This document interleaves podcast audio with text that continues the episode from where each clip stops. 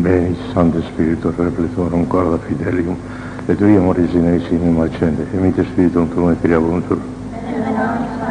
Remus Deus que corda Fidelium, Santo Spiritus, celestazione egoisti, non nobis in eodem Spiritu recta sapere Deio, sempre consolazione doveri per Cristo, un nome nostro.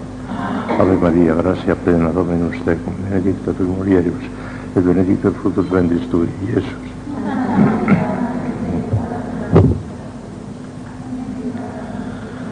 Gloria Patri et Filio et Spiritus Sancto. Reina del Santísimo Rosario, San José, Santo Padre Domingo, Santa Teresa de Jesús. Bueno, pues hemos llegado al final de este pequeño curso que hemos tenido este año en torno a la perfección cristiana y estos últimos días en torno a Santa Teresa de Moradas. Hoy vamos a hacer un pequeño repaso de las dos últimas, de la última mejor dicho, porque de la sexta no les voy a decir nada. La sexta morada tiene en el texto de Santa Teresa 11 capítulos maravillosos, sublimes, pero son poco prácticos para nosotros hoy por hoy. Están muy arriba eso. Y tienen tiempo de leerlo despacio y verán ahí la maravilla, la maravilla como describe la oración de unión, unión simple, unión perfecta ya, unión extática, el vuelo del espíritu, cosas sublimes. Incluso habla muy bien de ciertas gracias gratis dadas que sin ser necesarias para la santidad, y ella lo dice muy bien, lo dice muy claro, pero sin embargo son adornos que casi siempre van unidas, visiones, ordenaciones, y para distinguir las verdaderas de las falsas, el oro del opel, lo que es de Dios, lo que es de la imaginación y lo que es a veces el demonio, que puede transformarse en ángel de luz, ¿verdad?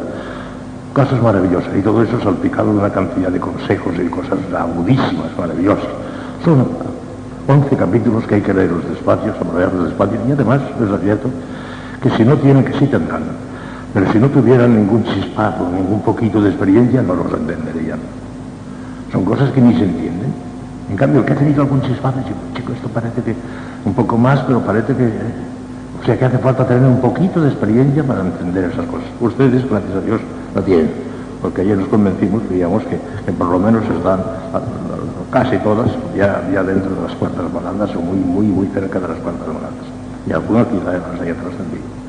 La sexta está muy arriba todavía como digo, no voy a perder el tiempo ahora porque no es de particular de actualidad. Para nosotros no es de particular de actualidad. En cambio sí que voy a hablar un poquito de la séptima, para que veamos qué hacen los santos cuando ya son santos, cómo viven los santos, qué piensan los santos. Y eso sí nos puede estimular mucho. Nos puede estimular para, ver si nosotros nos íbamos acercando a eso. En ese sentido es más practicólogo y de la séptima un poquito que de la sexta. De todas formas, les voy a ver el pequeño resumen esquemático que yo digo de la sexta y de la séptima morada, que es la vía unitiva. De las tres vías de Santo Tomás, vía purgativa, iluminativa, unitiva, aquí empieza la unitiva, las dos últimas.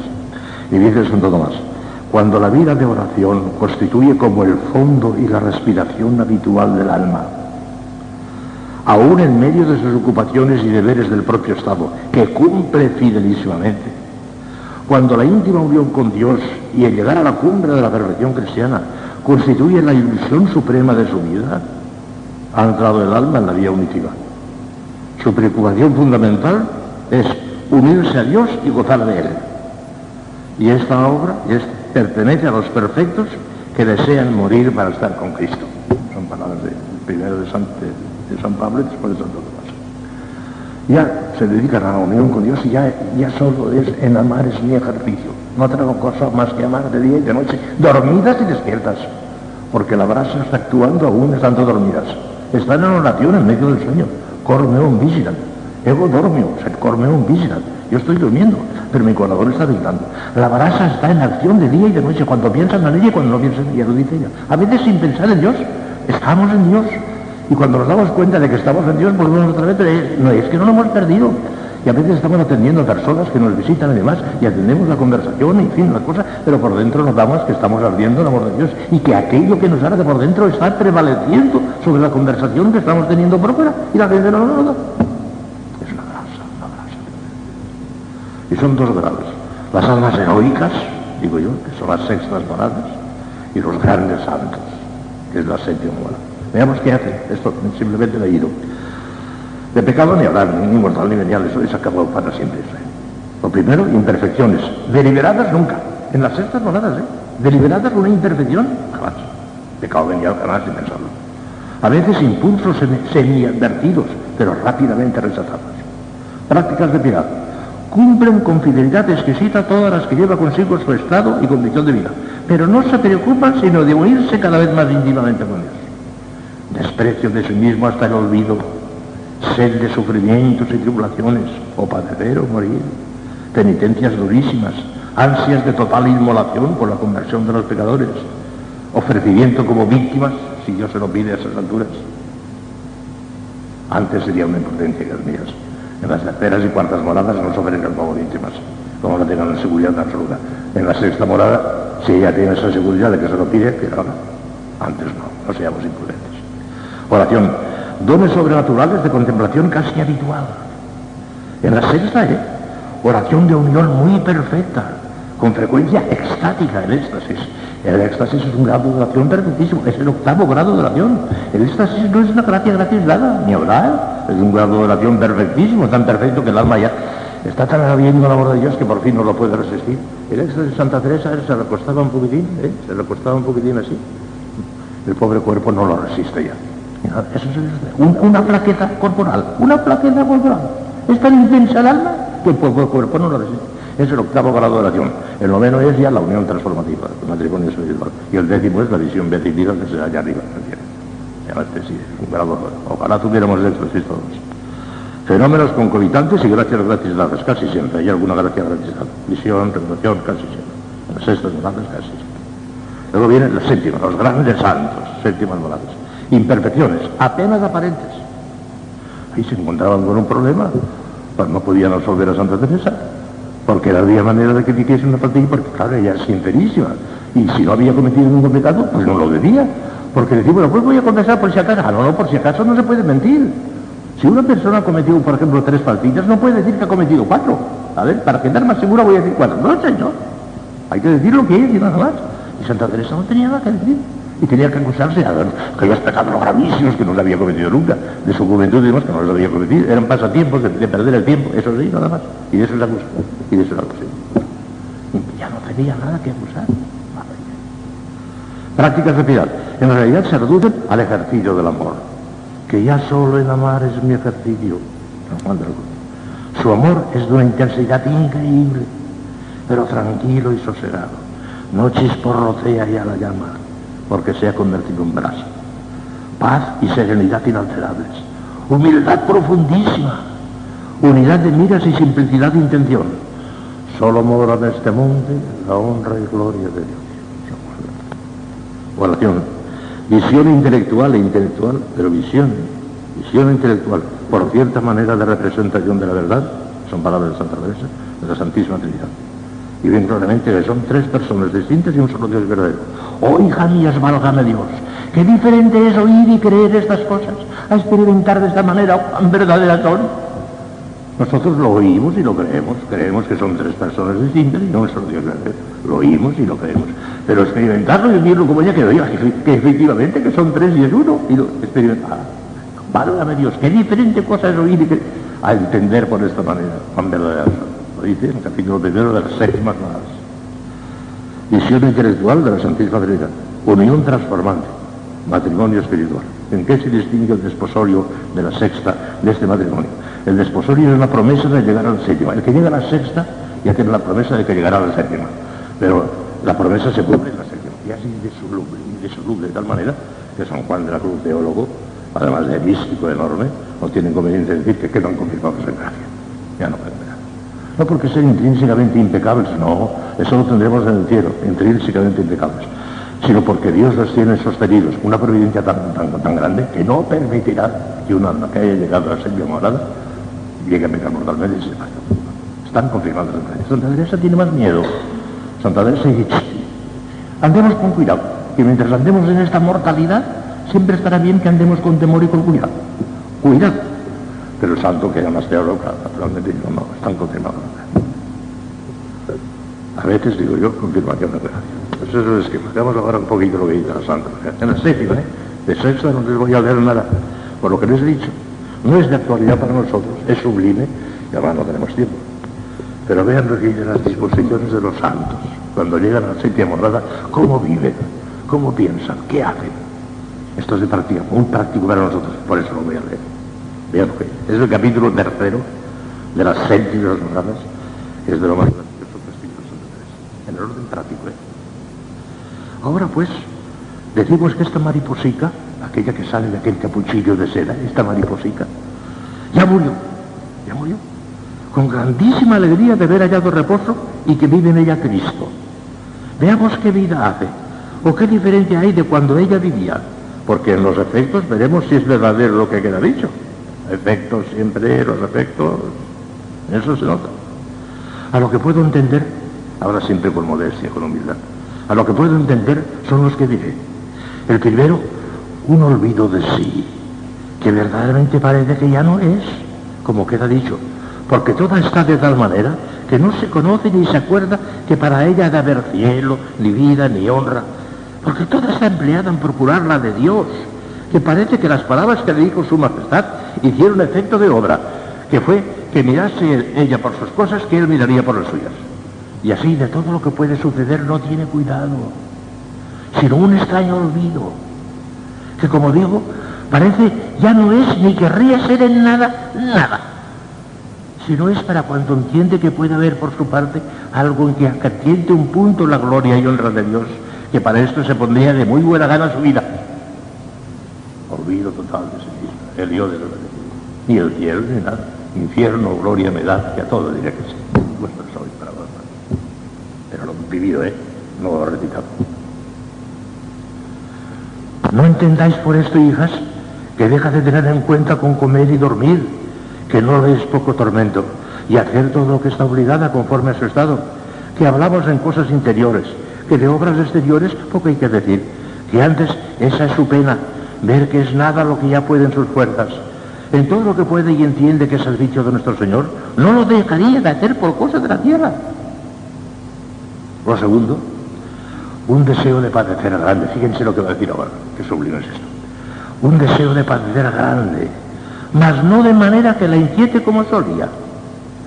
Porque es en tanto extremo el deseo que queda en estas almas de que se haga la voluntad de Dios en ellas, que todo lo que su majestad hace, tienen por bueno. Si, quisiera que padezca, enhorabuena. Si no, no se mata como antes. La voluntad de Dios por encima de todo. Antes parece que ese deseo de penitencia lo ponían por encima casi de la voluntad de Dios. Ahora, no, no sé cómo. Si Dios quiere que lo padezca, pues que lo padezca. Si Dios quiere que me aplaudan, que me aplaudan. La voluntad de Dios. La. Y si el Señor le dijera, tú, a la tercera morada, en el alto a la tercera morada, tenería en. La voluntad. Está por encima de la gloria, por encima de todo está la voluntad. Tienen también estas almas un gran gozo interior, fíjate qué cosa más horrible. Tienen también estas almas un gran gozo interior cuando son perseguidas, con mucha más paz que lo que queda dicho. Y sin ninguna enemistad con los que las hacen mal o desean hacer, antes les cobran amor particular. De manera que si los ven en algún trabajo, lo sienten tiernamente y cualquiera tomarían para libraros de él y encomiéndanos a Dios muy de corazón y de las mercedes que les fíjese, de las mercedes que les hace su majestad, holgarían perder porque se las hiciese a ellos, porque no ofendiesen a nuestro Señor. Había un procedimiento, ya se lo dicen los biógrafos que lo conocieron, había un procedimiento infalible para hacerse amigo de Santa Teresa, insultarla, perseguirla, calumniarla. Se frotaba las manos. Y cogía particular amor a aquella persona que la insultaba. Y hacía de manera particular por ella hasta el punto, nos acaba de decir una cosa enorme, que estas mercedes que das ahí, quítame unas pocas y dáselas a esas, para que no te ofendan. Y que en definitiva ahí lo que hay es amor de Dios. Para que no te ofendan, porque claro, las ofensas que le hacían a ella, a ella no le importaba ni poco ni mucho, lo contrario, le agradaba mucho, pero comprendía que aquella persona estaba faltando a la caridad y estaba ofendiendo a Dios, y lo que quería es que no ofendiese a Dios. Quítame de lo mío y dáselo a ella para que no ofendan a Dios. En definitiva, el amor de Dios prevaleciendo siempre. Ya va. Lo que más me espanta de todo es que ya habéis visto los trabajos y aflicciones que han tenido por morirse, las ganas de morirse o padecer o morir, unas ansias tremendas de morirse, por gozar de nuestro Señor Ahora es tan grande el deseo que tienen de servirle y que por ella sea alabado y aprovechar algún alma si pudiesen, que no solo no desean morirse, más vivir muy, muy, muy muchos años padeciendo grandísimos trabajos, por si pudiesen que fuese el Señor alabado por ellos, aunque fuesen cosa muy poca. Y si supiesen cierto que en saliendo el alma del cuerpo de gozar de Dios, no les hace al caso, ni pensar en la gloria que tienen los santos, no desean por entonces verse en ella. Su gloria tienen puesta en si pudiesen ayudar en algo al crucificado, en especial cuando ven que es tan ofendido y los pocos que hay que de veras viven por su honra desasidos de todo lo demás. Ya no desean morir, sino vivir muchos años, es el colmo de lo mismo, el colmo de lo mismo. Mucha gente dice, he ofrecido a Dios mi vida. Has ofrecido a Dios tu vida, pues no te ha ofrecido nada. El gran sacrificio de estas almas es ofrecer vivir 100 años. Eso sí que es un sacrificio. Ofrecer vivir 100 años. Pero ofrecer vivir 40 si los estás deseando. El gran sacrificio es no desear morirse, es ya el último gran sacrificio. Es el colmo ya de la santidad. Porque es para eso, para glorificar al Señor. Verdad es ella misma se rectifica enseguida porque eh, me parece que exagera un poquito. Verdad es que algunas veces que se olvida de, este, de esto, tornan con ternura los deseos de votar de Dios y desear salir de este destierro, en especial viendo lo poco que le sirve. Mas luego torna y mira en sí misma con la continuanza que le tiene consigo, que lo ve que lo tiene siempre dentro. Es aquello de San Isabel de la Trinidad. ¿Tiene usted ganas de ir al cielo? Tengo la nostalgia de la patria. Pero en cuanto vivir con Dios, sentirlo, lo siento tan íntimamente ya, ya me da igual. Es eso, ya lo. Luego torna y mira en sí misma con la continuanza que le tiene consigo y con aquella se contenta y ofrece a su majestad el querer vivir como una ofrenda, la más costosa para ella que le puede dar. Claro, claro. Es más costoso ofrecerse a vivir muchos años que ofrecerse a morir. Ofrecerse a morir no es costoso, al contrario, es lo que están deseando. Lo costoso es ofrecerse a vivir muchos años, eso es lo costoso al revés de la gente, toda la gente al revés, toda la gente al revés, y la inmensa mayoría de las monjas al revés. Temor, temor ninguno tiene de la muerte, que va a tener muerta la muerte. Temor ninguno tiene de la muerte más que tendría de un suave arrobamiento. El caso es que el que daba aquellos deseos con tormento tan excesivo de ahora, da estos otros. Sea por siempre bendito y alabado, amén. Eso lo dice continuamente. En fin, el fin es que los deseos de estas almas no son ya de regalos ni de gustos, como tienen consigo el mismo Señor. Como tienen consigo el mismo Señor y su majestad es el que ahora vive, claro está que su vida no fue sino continuo tormento, y así hace que sea la nuestra, al menos con los deseos, que nos lleva como a flacos en lo demás, aunque bien les cabe, de su fortaleza cuando ve que dan menester. Va a decirnos otra gran cosa, que es lo que obsesionaba San Juan de la Cruz. Un deshacimiento grande de todo y deseo de estar siempre a solas o ocupadas en cosas que se aprovechen de algún alma. Han entregado ya el diente de San Gabriel, no se han quedado con nada en absoluto. Todo. Un deshacimiento grande de todo. No secredades ni trabajos interiores, sino con una memoria y ternura con nuestro Señor, que nunca querría estar sino dándole alabanzas. Y cuando se descuida, el mismo Señor la despierta de la manera que queda dicho que se ve clarísimamente que procede aquel impulso, o no sé cómo lo llame, de lo interior del alma, como se dijo de los ímpetus. Acá es con gran suavidad. Mas ni procede del pensamiento, ni de la memoria, ni cosa que se pueda entender, que el alma hizo nada de su parte, nada. Hace nada de su parte, recibe y colabora aceptándolo. Esto es tan ordinario y tantas veces que se ha mirado bien con advertencia. Y así como un fuego no echa la llama hacia abajo, sino hacia arriba, por lo que quisieron encender el fuego, así se entiende acá que este movimiento interior procede del centro del alma y despierta noches. Procede de dentro, ya no hacen nada, se lo encuentran aquí dentro, comido y guisado. La diferencia que hay aquí, de esta morada, es lo dicho, que casi nunca hay sequedad ni alborotos interiores de los que había en todas las otras a tiempos, sino que está el alma en quietud casi siempre el no temer que esta merced tan subida pueda contrahacerla el demonio, sino estar en un ser con seguridad de que es Dios. Porque como está dicho, no tienen que ver aquí los sentidos de las potencias que se descubrió su majestad al alma y la metió consigo a donde a mi parecer no os hará, no os hará entrar el demonio, ni le dejará el Señor. Ni todas las mercedes que hace aquí el alma, como he dicho, son con ninguna ayuda de la misma alma, con ninguna ayuda de la misma alma, sino lo que ya ella ha hecho de entregarse todo a Dios ya lo ha hecho todo entregándose. Una vez que se ha entregado todo a Dios en absoluto, que no se ha quedado absolutamente con nada, ya no tiene nada más que añadir, ya lo ha hecho todo. Lo demás todo lo ha hecho. Y el demonio no puede entrar. Eso lo explica muy bien Santo Tomás y San Juan de la Cruz, que eran teólogos. Ella, no, ella sabe, me parece que el demonio puede, no puede hacer nada aquí, que no sabe por qué. San Juan de la Cruz dice por qué. No puede entrar en el entendimiento y la voluntad. Puede afectar a la imaginación, puede pintar en la imaginación una cosa que desconcierte, pero detrás del entendimiento y la voluntad, solamente el autor del entendimiento y de la voluntad, que eso sí, sin comprometer nuestra libertad, puede entrar en el entendimiento y la voluntad solamente Dios, el demonio.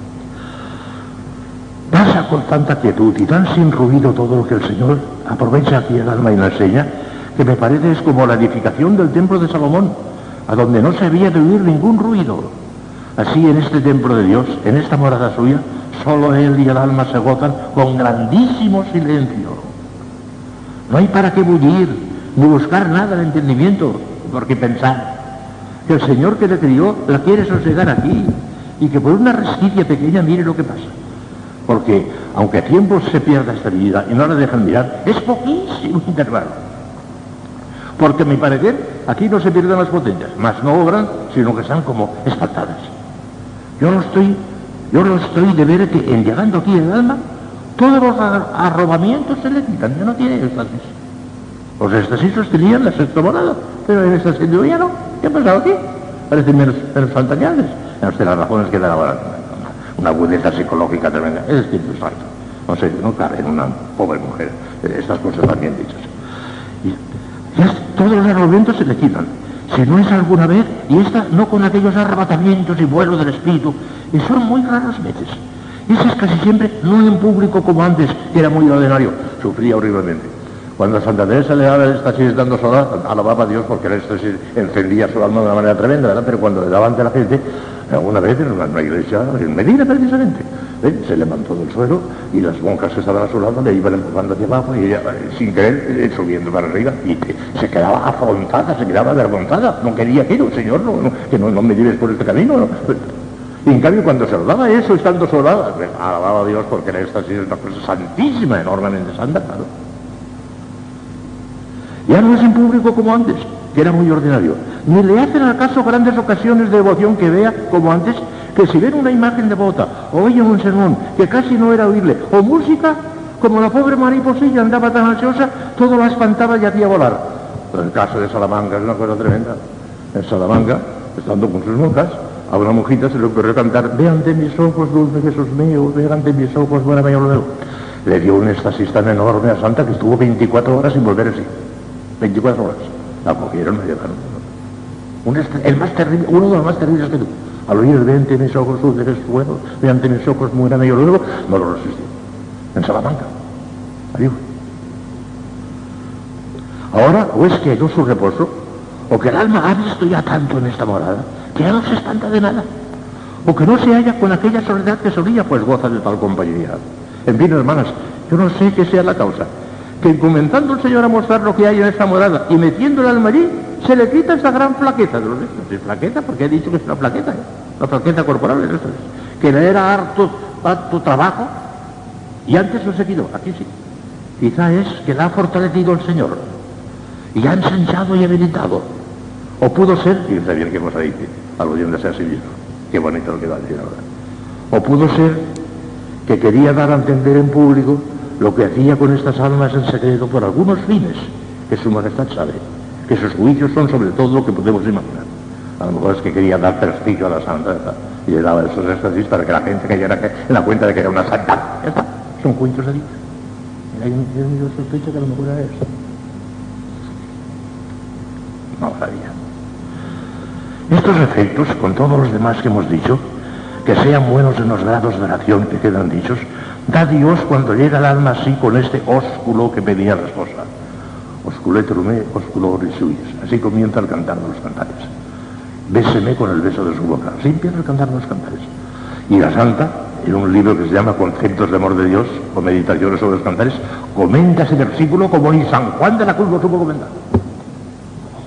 Está genial, comentando el ósculo que me bese con el beso de su boca. El, el que da el beso es el Padre el beso mismo es Jesús y el, efecto que le produce es el Espíritu Santo. Y lo explica de una manera maravillosa que te queda uno... Dios cuando llega al alma así con este ósculo que pedía la esposa en el cantar de los cantares, que yo entiendo aquí que se le cumple esta petición. Aquí se dan las aguas a esta tierra que va herida en abundancia. Aquí se deleita en el tabernáculo de Dios. Aquí haya la paloma que envió Noé a ver si era acabada la tempestad. La oliva, por señal que ha hallado tierra firme dentro de las aguas y tempestades de este mundo. Oh Jesús. ¿Y quién supiera las muchas cosas de la Escritura que debe haber para dar a entender esta paz del alma? Dios mío, pues veis lo que nos importa, haced que quieran los cristianos buscarla, y a los que la habéis dado, no se la quitéis por vuestra misericordia, que en fin, hasta que le deis la verdadera y la llevéis a donde no se puede acabar, siempre se ha de vivir con temor. Digo la verdadera, no porque entienda que esta no lo sea, sino porque se podría tornar a la tierra primera, si nosotros nos apartáramos de Dios. ¿Eh? ¿Cómo anda con miedo? San Juan de la Cruz dice, no, eso, San confirmado de la más que sentirán almas, estas almas de ver que podrían carecer de tan gran bien. Esto les hace andar más cuidadosas y procurar sacar fuerzas de su flaqueza para no dejar cosas que se les pueda ofrecer para más agradar a Dios por culpa suya. Mientras más favorecidas de su majestad andan, andan más acobardadas y temerosas de sí. Y como estas grandezas suyas han conocido más sus miserias y se les hacen más graves sus pecados, andan muchas veces que no osan alzar los ojos como el publicano del Evangelio otras con deseos de acabar la vida por verse en seguridad, aunque luego tornan con el amor que le tienen a querer vivir para servirle como queda dicho y fían de todo lo que les toca de su misericordia. Algunas veces las muchas mercedes las hacen andar más aniquiladas, que temen que como una nao, una nave, una nao que va muy demasiado de carga, no se vaya a ir al fondo, no les va a caer casi. El padre Baña, uno de sus grandes confesores, se alegró muchísimo el día que se murió Santa Teresa porque tenía miedo de esto. Estaba tan cargada aquella alma no se nos duda. Era demasiado. Ay, que quedó tranquilo el padre cuando vio que salía mal. Yo os digo, hermanas, que no les falta cruz, salvo que no las inquieta ni hace perder la paz, sino pasan de Cristo, como una ola, algunas tempestades, y torna volando enseguida, que la presencia que traen del Señor les hace que luego se les olvide todo sea por siempre bendito y alabado de todas sus criaturas. Amén. Y ahí termino el capítulo. Pero os quiero leer dos parrafitos nada más del capítulo cuarto, que son interesantísimos también. Y muy prácticos, nos vienen bien a todos, son extraordinariamente prácticos. Escuchen, padre. No habéis de entender, comienza el capítulo cuarto, no habéis de entender, hermanas, que siempre en un ser,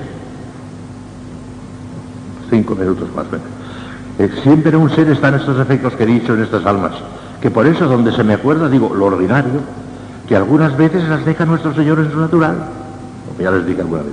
Y no parece sino que entonces se juntan todas las cosas ponzoñosas del arrabal y moradas de este castillo para vengarse de ellas por el tiempo que no las puede haber a las manos. Verdad, verdad es que dura muy poco, un día lo más, o poco más. Y en este gran alboroto, que procede del ordinario de alguna ocasión, se ve lo que gana el alma en la buena compañía que está porque le da al Señor una gran entereza para no torcer en nada de su servicio y buenas determinaciones, sino que parece la crecen. Y por un primer movimiento muy pequeño no tuercen de esta determinación. Como digo, es pocas veces, sino que quiere nuestro Señor que no pierda la memoria de su ser, para que siempre esté humilde lo uno y lo otro para que entienda más lo que debe a su majestad y la grandeza de la merced que recibe y le alabe. Tampoco os pase por el pensamiento que por tener estas armas tan grandes deseos y determinación de no hacer una imperfección por cosa de la tierra, dejan de hacer muchas y aún pecados. De advertencia no, dice ella. No, que las debe el Señor a estas almas, tales, dar muy particular ayuda para esto, claro, las tiene confirmadas en gracia. Digo pecados veniales que los mortales, Dios los libera, eso jamás. También se les dan las almas que ven que se pierden, y aunque en alguna manera tienen gran esperanza de que serán de ellas, cuando se acuerdan de algunos que dicen la escritura que parecían estar favorecidos del Señor, como un Salomón que tanto comunicó con su majestad, no pueden dejar de tener, como tengo dicho. Y la que se viene de vosotras con mayor seguridad en sí, esa tema más, porque bienaventurado el varón que teme a Dios, dice David, Salmo 111.1. Su majestad nos ampare siempre, suplicárselo para que no le ofendamos. Es la mayor seguridad que podemos tener. Sea por siempre bendito y alabado. Amén. Bien será, hermanas, deciros qué es el fin ahora, ahora. Este es el parafito que yo quería leer, y con eso terminaremos. Bien será, hermanas, deciros qué es el fin para que hace el Señor tantas mercedes en este mundo. ¿Por qué hace estas mercedes tan grandes en este mundo? Aunque en los efectos de ellas lo habréis entendido, si advertisteis en ello, os lo quiero tornar a decir aquí. Porque no piense alguna que es para solo regalar estas almas, que sería grande hierro porque no nos puede su majestad hacernos lo mayor, que es darnos vida que sea imitando a la que vivió su hijo tan amado. Y así tengo yo, por cierto, que son estas mercedes para fortalecer nuestra fraqueza, como aquí he dicho alguna vez, para poderle imitar en el mucho padecer. Para eso, para darles fortaleza y pueden padecer y padecerse a Cristo, no para regalarlas. El regalo está en el Cristo, será el cielo, en este mundo.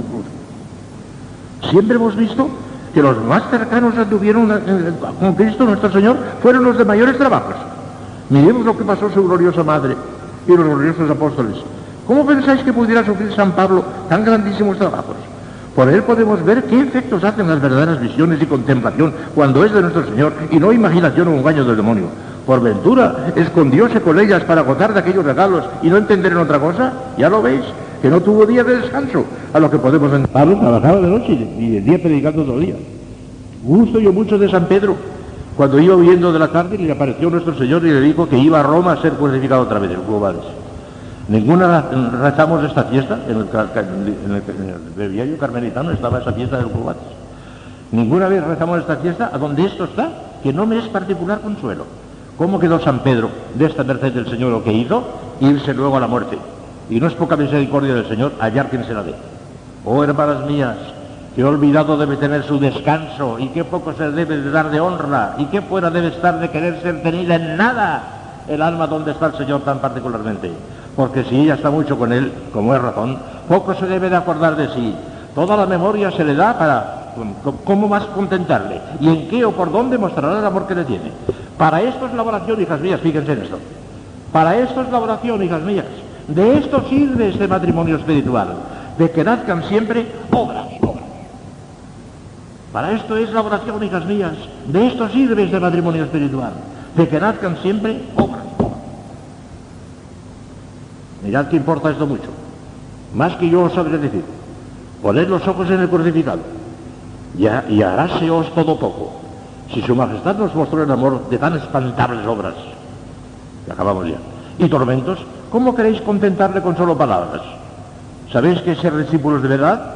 Hacerse esclavos de Dios, a quien señalados con su hierro que es el de la cruz, porque ya ellos le han dado su libertad, los pueda vender por esclavos de todo el mundo, como él lo fue, que no les hace ningún agravio ni pequeña merced. Y si a esto no se determinan, no hayan miedo que aprovechen mucho, porque todo este edificio, escuchen esta palabra, porque todo este edificio, como he dicho, es su cimiento humildad. Y si no, ahí está muy de veras. Aún por vuestro bien, no querrá el Señor levantarle muy alto para que no esté todo en el suelo. Así que, hermanas, para que lleve buenos cimientos, procurad ser la menor de todas. La menor de todas. El farolillo rojo.